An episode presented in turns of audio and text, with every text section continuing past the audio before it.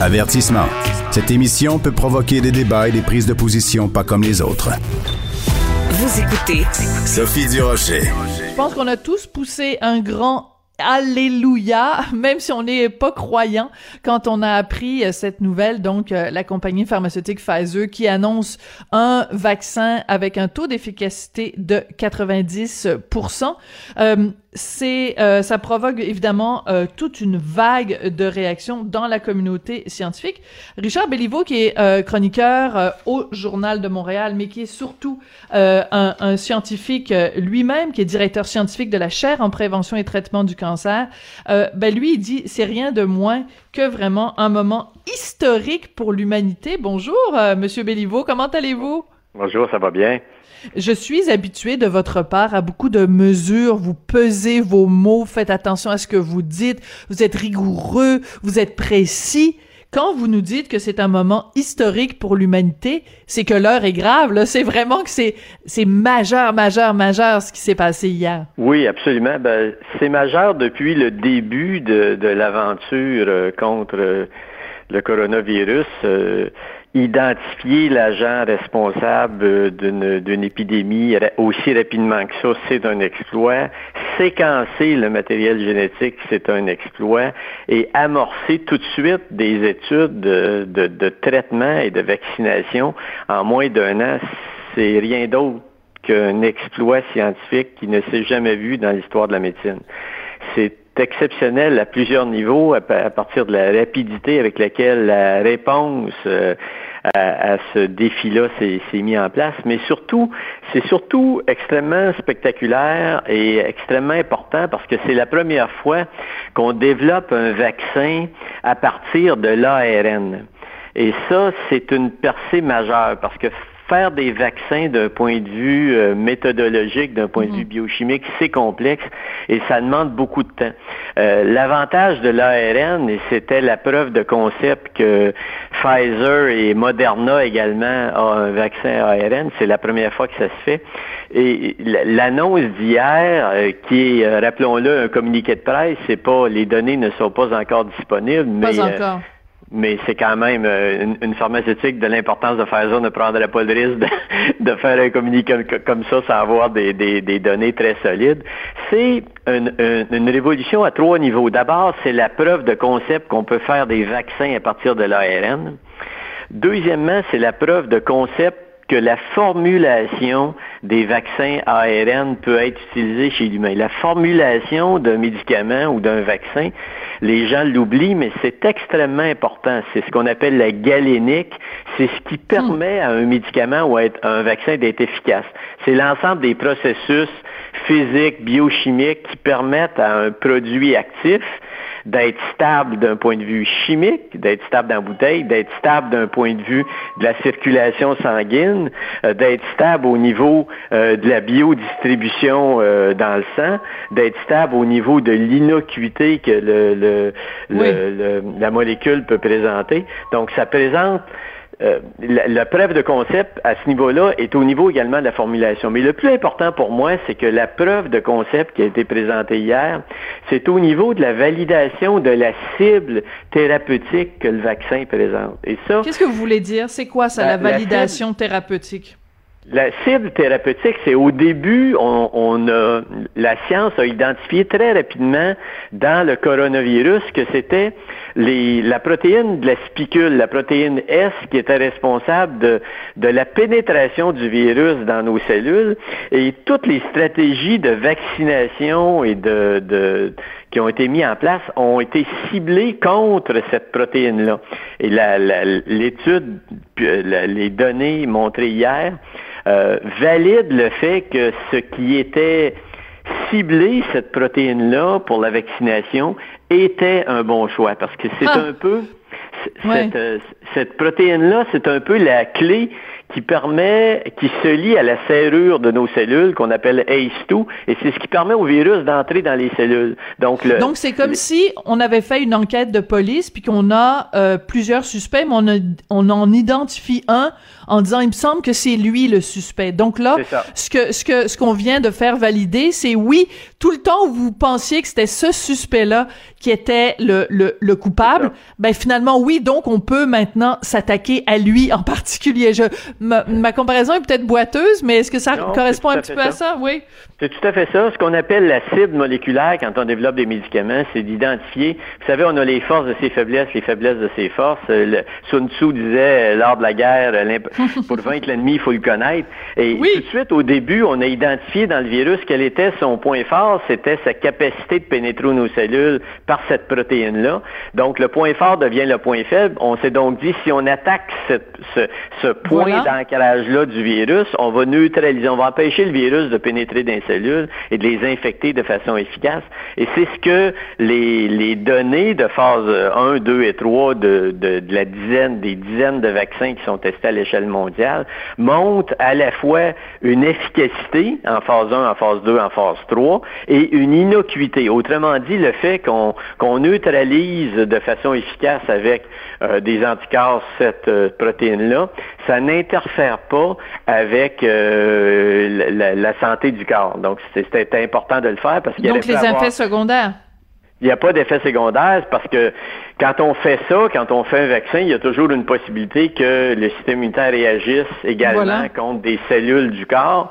Et ce que les, données de phase 1, 2 et 3 pour l'ensemble des vaccins à l'échelle mondiale montrent qu'il n'y a pas d'effet secondaire majeur, catastrophique, de choc anaphylactique ou d'effet euh, cardiovasculaire ou néphrotoxique ou hépatotoxique ou neurotoxique qui généralement souvent sont associés à une, un arrêt des études cliniques. Dans ce cas-ci, euh, le vaccin présente une excellente innocuité et il présente une efficacité thérapeutique qui atteint 90 Donc, c'est un moment historique euh, d'un point de vue médical, pour moi, euh, si ça se confirme avec les autres, c'est vraiment un peu euh, l'équivalent pratiquement de la découverte des antibiotiques dans les années 40.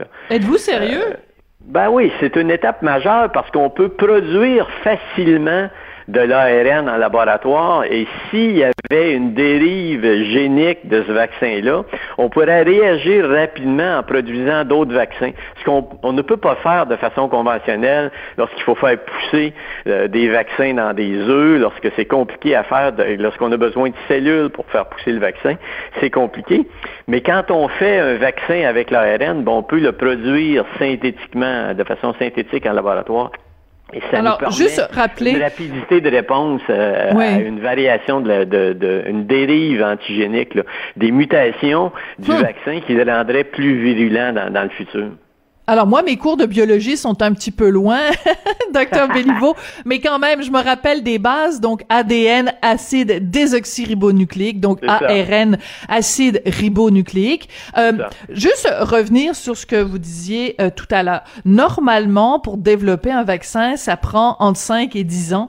Le fait que ah dans ce cas-ci, euh, euh, ça a été produit aussi rapidement, est-ce que ça risque pas de créer une crainte dans la population? C'est-à-dire qu'il y a des gens qui dirait peut-être, bon, moi je crois aux vaccins, je crois à leur efficacité, donc je suis pas un anti-vaccin primaire. Par contre, je trouve qu'ils sont allés trop vite en affaires, ça m'inquiète. Donc ce vaccin-là, je le prendrai pas. Qu'est-ce que vous répondriez à ces gens-là? Je répondrais que ce serait une réaction normale, mais c'est une réaction euh, qui, n'a pas de raison d'être parce que les, les, mêmes, les mêmes critères de, de, rigueur scientifique ont été appliqués pour l'ensemble des vaccins.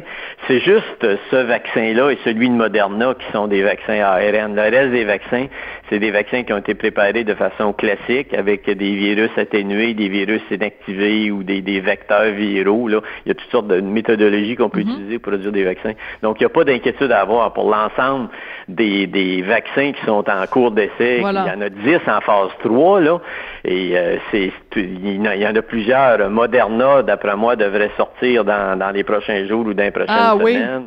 Euh, AstraZeneca, pareil. Tout le monde avait prévu, moi je le dis depuis le début, euh, à la vitesse que ça a démarré, euh, la guerre au coronavirus, il me semblait hautement probable que nous ayons un vaccin avant la fin de l'année. C'est ce qui semble, c'est ce qui se confirme. Donc, alors Nostradamus, Béliveau. Oui, Nostradamus, Béliveau. C'est de la science. Oui. Non, non, c'est de, la, de la science. On est capable de voir ce qui est long dans le développement d'un vaccin, c'est d'identifier les bonnes cibles, d'identifier mhm. contre quel antigène on va, quel antigène on va utiliser pour générer, euh, générer une réponse immunitaire. Ça aussi, c'est une bonne nouvelle, c'est que la protéine en question, la protéine des spicules, est antigénique elle donne une réponse immunitaire parce que c'est pas toutes les protéines qui donnent des réponses immunitaires suffisantes pour générer une réponse qui soit associée à euh, un effet clinique.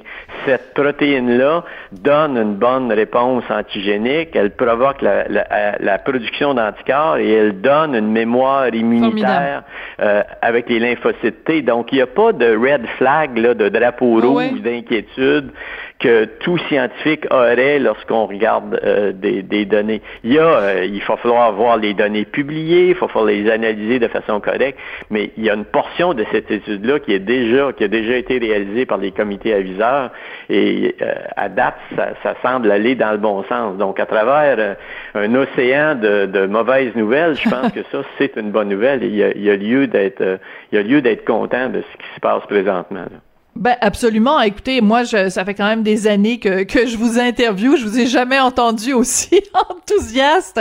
Il y a vraiment beaucoup de beaucoup d'espoir dans votre voix et surtout vous nous rassurez. Vous nous rassurez, c'est-à-dire que c'est pas parce que ça s'est fait vite que ça s'est fait. Euh, c'est, on n'a pas sauté d'étape, on n'a pas tourné les coins ronds juste pour aller plus vite. De toute façon, on ne pourrait pas. Une compagnie comme Pfizer, ben voilà, ne mettrait pas sa crédibilité en cause ben juste pour dire euh, je veux faire de l'argent plus vite, là. Jamais. Les gens qui ont le plus peur là-dedans, ce sont les pharmaceutiques eux-mêmes, parce que elles-mêmes, parce que le, niveau de risque est très élevé et ils ne voudraient pas aller euh, sauter des étapes. D'un point de vue des rigueurs scientifiques, il n'y a personne qui veut sauter des étapes. C'est juste que là, on a un ennemi redoutable et il faut le neutraliser. Puis il y a eu des milliards d'injectés là. Ça, s'est pas fait. Euh, quand, quand on met l'argent, euh, les cerveaux de la planète, là, ça coûte cher, là, faire de la recherche, ça coûte très, très cher. Et là, l'argent a été mis. Je vous rappelle, les États-Unis ont mis des milliards dans le projet Warp mm. Speed. Là. Euh, c'est pas fait par l'action du Saint-Esprit, là, cette recherche-là. Ça s'est fait parce qu'il y a eu des gens très brillants qui ont travaillé très fort puis qui ont eu mm. de l'argent pour faire, pour mener à terme les idées qu'ils avaient développées pour contrecarrer ça. C'est une guerre et lorsqu'on est en guerre, ben il faut, il faut mettre des efforts. Et c'est ce que là on commence à voir. Pour moi, ça c'est une euh, c'est une grande bataille qui vient d'être gagnée, cette preuve de concept-là que, que, que Pfizer a annoncée. Mais je dirais aussi, parce que vous, vous, vous me parlez, euh, docteur Béliveau, j'ai des frissons, je trouve que ce, ce, ce qu'on a annoncé hier, bon, bien sûr, c'est une bonne nouvelle par rapport à la COVID, puis tout ça, mais je trouve que c'est une bonne nouvelle aussi pour l'humanité, parce que vous l'avez dit, on a pris les plus brillants esprits qu'il y avait sur Terre, on leur a dit, euh, on vous donne un max de fric, euh, arrangez-vous pour nous trouver quelque chose. C'est aussi, je trouve que ça dit beaucoup quelque chose sur la solidarité planétaire, de se dire, ben, on est tous dans le même bateau, donc on va tous ramer dans le même sens. Je trouve qu'il y a un, quasiment un message philosophique là-dedans. Ben oui, ben oui. Les gens l'oublient, mais la, la, la science, c'est une des signatures de l'humanité. C'est l'être humain, c'est la puissance d'analyse du cerveau humain qui, qui met, qui met tous ses efforts euh, pour le, bien commun. Un scientifique travaille pour le bien de l'humanité. Et ça, pour moi, c'est la démonstration euh, euh, éclatante de, de l'efficacité, de la, cohésion. Euh, vous savez, moi, je, je, dis dans mes cours, quand j'enseigne à, l'université, je disais toujours, euh, la, recherche, c'est comme un cerveau. Un, neurone n'est pas intelligent en soi, c'est la communication entre les neurones qui fait que la, mm-hmm. puissance analytique d'un cerveau se développe. C'est la même chose au niveau de la recherche, c'est la communication entre les chercheurs, c'est la collaboration entre les chercheurs à l'échelle mondiale qui fait qu'on a pu avancer aussi vite. Les gens s'échangent les données, profitent des données des autres et tout le monde avance. C'est un exemple typique de collaboration extraordinaire à l'échelle humaine et à l'échelle scientifique. Alors, on le sait qu'il y a euh, aussi des compagnies au Québec, il y a Medicago, euh, entre autres, euh, au Québec. Dans quelle mesure, quand Pfizer arrive avec son annonce, dans quelle mesure, justement, des compagnies ici et ailleurs vont modifier leur protocole? Est-ce qu'ils devraient le faire ou ils devraient tout simplement continuer à travailler dans le même sillon sur lequel ils travaillent déjà? Ben, je pense que toutes les approches vont être importantes. Euh, là, mhm. on n'a pas les données, euh, quelle était la distribution par groupe d'âge, par, euh, par ethnie, par, par sexe dans, dans l'étude qui a été faite. il y a des variabilités, il va y avoir des variabilités par ethnie, il va y avoir des variabilités par âge, il va y avoir des variabilités par conditions cliniques, on le sait déjà. Là.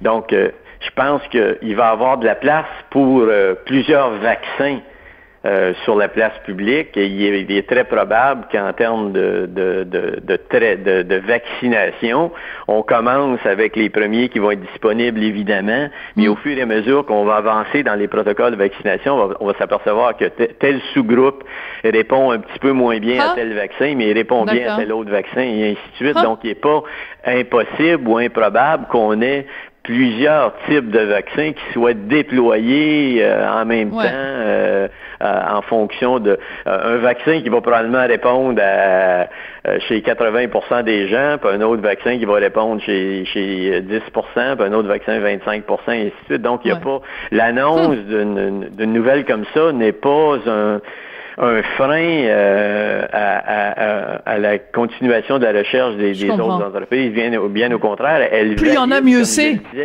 Ouais, plus il y en a mieux c'est. Elle valide, comme je vous le disais, vu que la cible est la même dans la majorité des cas, elle valide le fait qu'on a attaqué la bonne cible, donc euh, notre vaccin, vu que la formulation est différente, vu que la molécule est différente au départ il risque d'avoir des réponses. Vous savez, juste la formulation, l'enrobage, la façon qu'on utilise, euh, la, la, la, la, façon d'administrer le vaccin, la façon de le solubiliser, euh, ça va avoir un impact sur la, la réponse clinique d'un patient à la vaccination ou à, à une réponse thérapeutique. Donc, c'est important de, se rappeler que tout ça va continuer et mhm. on risque d'avoir des, très belles surprises euh, avec des, réponses euh, peut-être encore plus, plus belles ou différentes ou euh, avec des, réponses, des, vaccins qui, vont fonctionner chez des gens très malades ou qui ont des conditions cliniques définies. Donc, généralement, quand on fait un vaccin, c'est un peu une course, puis c'est le premier qui gagne, mais avec un virus aussi aussi complexe que celui-là, qui a des effets vasculaires aussi importants. C'est pas un virus respiratoire, il pénètre par les voies respiratoires, mhm. mais c'est pas une grippe là. C'est un virus qui a des effets inflammatoires, qui a des effets vasculaires, qui a des effets importants au niveau de la, des, des coagulopathies, euh, de la coagulation, de l'hémostasie. Donc c'est un virus compliqué qui joue euh, de façon euh, importante sur notre, notre homéostasie, sur notre équilibre physiologique, biochimique. Et c'est important d'avoir une variété d'armes pour neutraliser ce virus-là. Et c'est ce que les vaccins en cours de développement ailleurs vont, vont nous permettre d'obtenir. Ben, en tout cas, on s'est tous couchés, je pense, de meilleure humeur hier soir que quand on s'est levé à cause de cette foutue protéine de spicule. En tout cas, spicule, bye bye, on veut plus te revoir. Euh, L'année 2020, normalement, devrait bien se terminer, mieux en tout cas qu'elle a commencé. Docteur Béliveau, merci beaucoup d'avoir pris le temps de venir euh, nous, nous expliquer euh, les tenants et les aboutissants de ce vaccin. Ça a été vraiment un plaisir de vous parler, Docteur Béliveau, donc directeur scientifique de la chaire en prévention et traitement du cancer. Et il est aussi chroniqueur, bien sûr, au Journal de Montréal, Journal de Québec. Merci beaucoup, Docteur Béliveau. Merci, bonne journée.